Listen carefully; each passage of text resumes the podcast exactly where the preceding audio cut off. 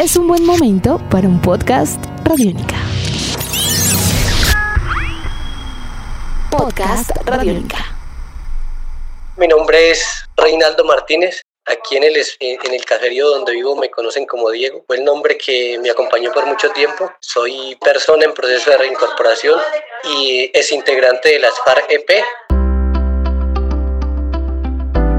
Diego será nuestro protagonista en este nuevo episodio del podcast de Chévere Pensar en Voz Alta. Yo soy Alejandra Beltrán y junto a Mariana Vélez y con la producción de Jairo Rocha, los invitamos a que nos acompañen en este recorrido que nos llevará a conocer la historia de cómo un aerosol reemplazó el fusil que Diego cargó durante 25 años. Esta historia nos ubica en Agua Bonita, un lugar que le permitió a Diego y a otros 280 excombatientes de las FARC-EP volver a empezar su vida, pero esta vez lejos del conflicto armado.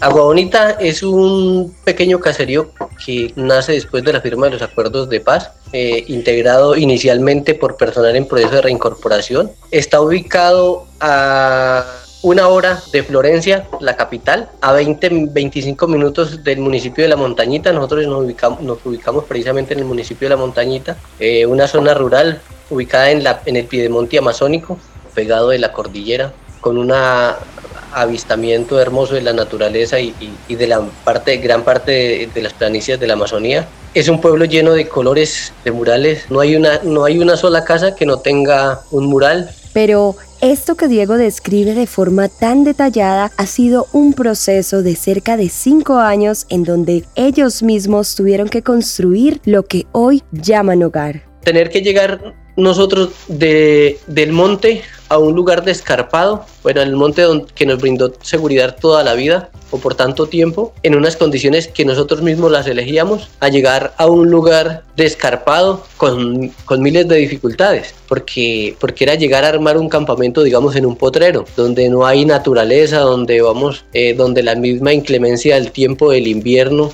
y las complicaciones, las, las, complejidades con las que veníamos, ya venían algunos niños recién nacidos, venían otras mujeres que venían gestantes. Ya de ahí hicimos el proceso de empezar a construir. Entonces, primero construimos las, las, las viviendas ahí improvisadas en ese mismo lazo de tiempo que fue alrededor de 5 o 6 meses. E hicimos el proceso de dejación de armas y al mismo tiempo eh, se salía de esa zona campamentaria que teníamos ahí quedaba una parte de, personal, digamos, de seguridad, pero de ahí quedaba una, una parte de, personal, digamos que de seguridad, y otra parte nos veníamos a construir lo que hoy es Agua Bonita, a ir haciendo ya lo que iba a nacer próximamente nuestras viviendas. Mientras construían sus casas, también tuvieron que luchar contra la estigmatización social y algunos rumores que aseguraban que ellos no estaban cumpliendo la parte que les correspondía del acuerdo. Este fue uno de los tantos rumores que en su momento se manejaron en Colombia en torno a lo que ocurría en estas zonas. Es por esto que con el fin de mostrarles la realidad al país, los excombatientes crearon las Vigilias por la Paz, un espacio que traería nuevos rumbos a la vida de un integrante de la Fundación Intigrillo, quien aprovechó dicho encuentro para pactar ese primer acercamiento con la guerrilla. Mi nombre es Diego, Diego Arteaga, yo soy conocido acá en el territorio como el Grillo. Entonces empezaron a desarrollar unas cosas que se llamaban las vigilias por la paz. Las vigilias por la paz eran unas cosas muy interesantes y eran unas invitaciones que la guerrilla en armas hacía a la población civil para que los acompañara en algunos puntos de las selvas colombianas a interactuar, a convivir, a relacionarse con ellos y a entender que ellos eran también eh, ciudadanos de nuestra población común y corriente con alguna decisión en algún momento y circunstancias de su vida. Las Vigilias por la Paz fue ese primer encuentro en el que Diego, Grillo y Pelu se conocieron. Sin embargo, no fue sino hasta el primero de abril de 2017, fecha en la que sucedió la avalancha de Mocoa, que estos tres hombres robustecieron ese lazo entre Fundación Inti Grillo y el colectivo FARC, pues el grupo guerrillero se solidarizó con las víctimas y recolectó una tonelada de comida que hizo llegar a la zona afectada donde David, más conocido como el Pelu, se encontraba un momento que cambió el rumbo de esta historia. Mi nombre es David Ordóñez, soy conocido como el Pelu, soy artista popular, cafetero rural. Nosotros íbamos a pintar en una, porque en ese momento ellos todavía estaban en armas y no podíamos ingresar donde ellos estaban. Había como una recepción que estaba más o menos unos 300 metros donde estaban ellos. Y me dice, no, pues que va a pintar acá afuera en esa casa vieja, nosotros queremos que nos pintes allá adentro porque no se queda. No se queda, ahí se me vinieron un montón de cosas a la cabeza, todos se iban, yo me quedaba. Yo dije, uy, ¿qué pasó acá? pero tomé la decisión de decir, bueno, listo, me quedo. Yo le dije a Diego, le dije a mi mamá que yo me quedo acá y que, que yo voy a ir a la casa en algún momento.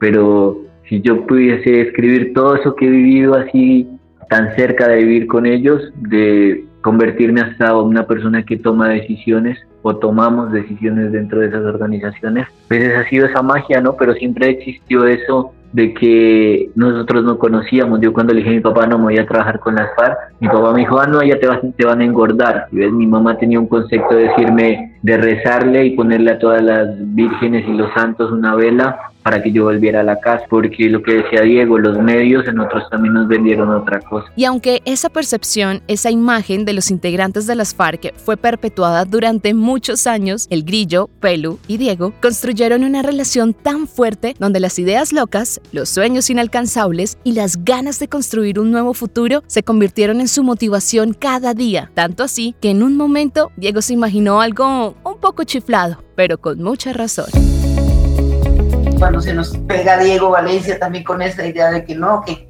que, que, hagamos un pueblo de colores, no, no seas así, no seas tan brusco tampoco, no nos metas tantas ideas tan chimbas en la cabeza como así que vamos a poder pintar un pueblo y no dan permiso.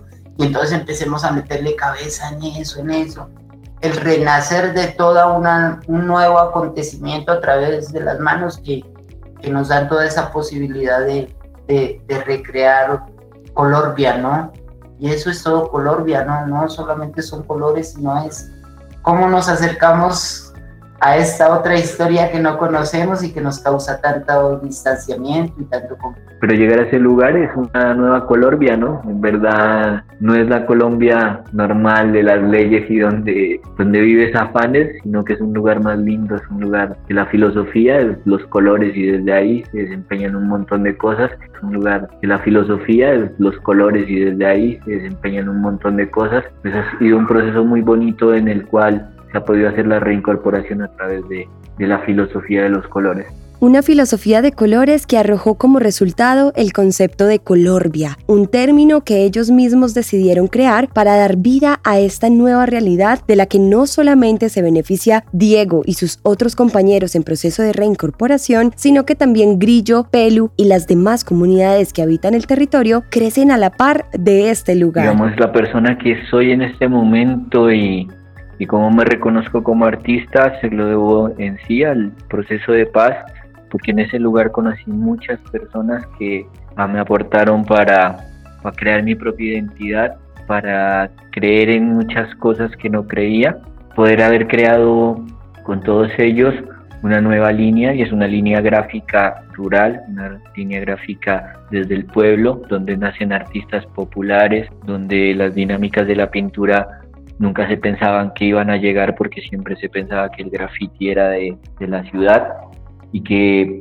gracias a esto se abrió una ventana para reconocer a los artistas que pintamos acá en la selva, que pintamos acá en el pueblo, en lo rural, de nuestra manera y de, nuestra forma. Entonces eso también me ha servido mucho para, crecer con mi familia y, ante todo entender que, la revolución en verdad va desde la tierra y que hay que hacer una tarea, que la tarea de nosotros en este momento es la más importante, que es reeducar a las nuevas juventudes.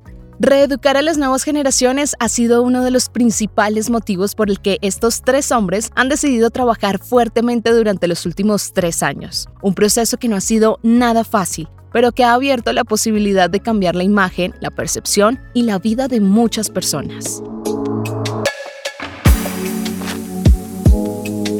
Una de las cosas que más valoro de, todo este proceso es eso, es, es, que hemos podido generar espacios de, diálogo. Y entonces cosas que han pasado importantes en este, eh, en este, en el marco de estos cinco años es que nos hemos podido sentar a dialogar y a que nos conozcan, a que no tengan solamente la oportunidad de hablar con Diego porque de pronto puede ser el más barbachudo, sino que la misma gente pueda venir y que hable con, con, cualquiera de las personas e incluso con las mismas personas que han ido llegando día a día, acompañarnos a convivir con nosotros y que puedan hacer sus propias conclusiones. Y ojalá las academias y ojalá una cantidad de personas que, que, que de pronto nos han criticado demasiado y que se saquen el, el, el tiempo de, de, pensar en ellos mismos y de pensar en el futuro del país y en lo que le podemos dejar a las nuevas generaciones, es que saquen el tiempo y vengan y nos conozcan y dialoguemos y nos sentemos a dialogar y a construir desde la diferencia de ideas, que yo creo que la diferencia de, de ideas, de pensamientos, eso nos permite construir y construir precisamente para las nuevas generaciones. Y ojalá a las nuevas generaciones no les toque que, vivir lo que nunca a nosotros debimos de haber vivido en algún momento. Y con estas palabras llegamos al final de este episodio. Gracias por acompañarnos en Chévere Pensar en Voz Alta. Si quieren conocer más sobre Agua Bonita, la creación de su primer festival de graffiti y la percepción que se tiene sobre la implementación de los acuerdos de paz en los ETCR, los invitamos a que visiten www.radionica.rocks y lean el artículo Agua Bonita, un espacio de transformación, reconciliación y mucho color. Recuerden seguir pensando en voz alta con nosotros a través de las redes sociales de Radiónica. Nos encuentran como Radiónica en Twitter, Facebook y TikTok y arroba Radiónica FM en Instagram. Hasta un próximo episodio. Chao.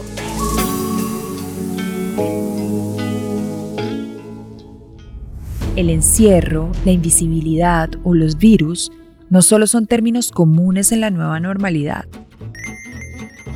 Los niños formulan nuevas teorías sobre su significado con grandes respuestas en pequeñas voces. Conócelos en Palabras de Mayores. Palabras de Mayores. Un podcast con Memorosco para escuchar al oído en www.rtbcplay.co o en tus agregadores de podcast favoritos.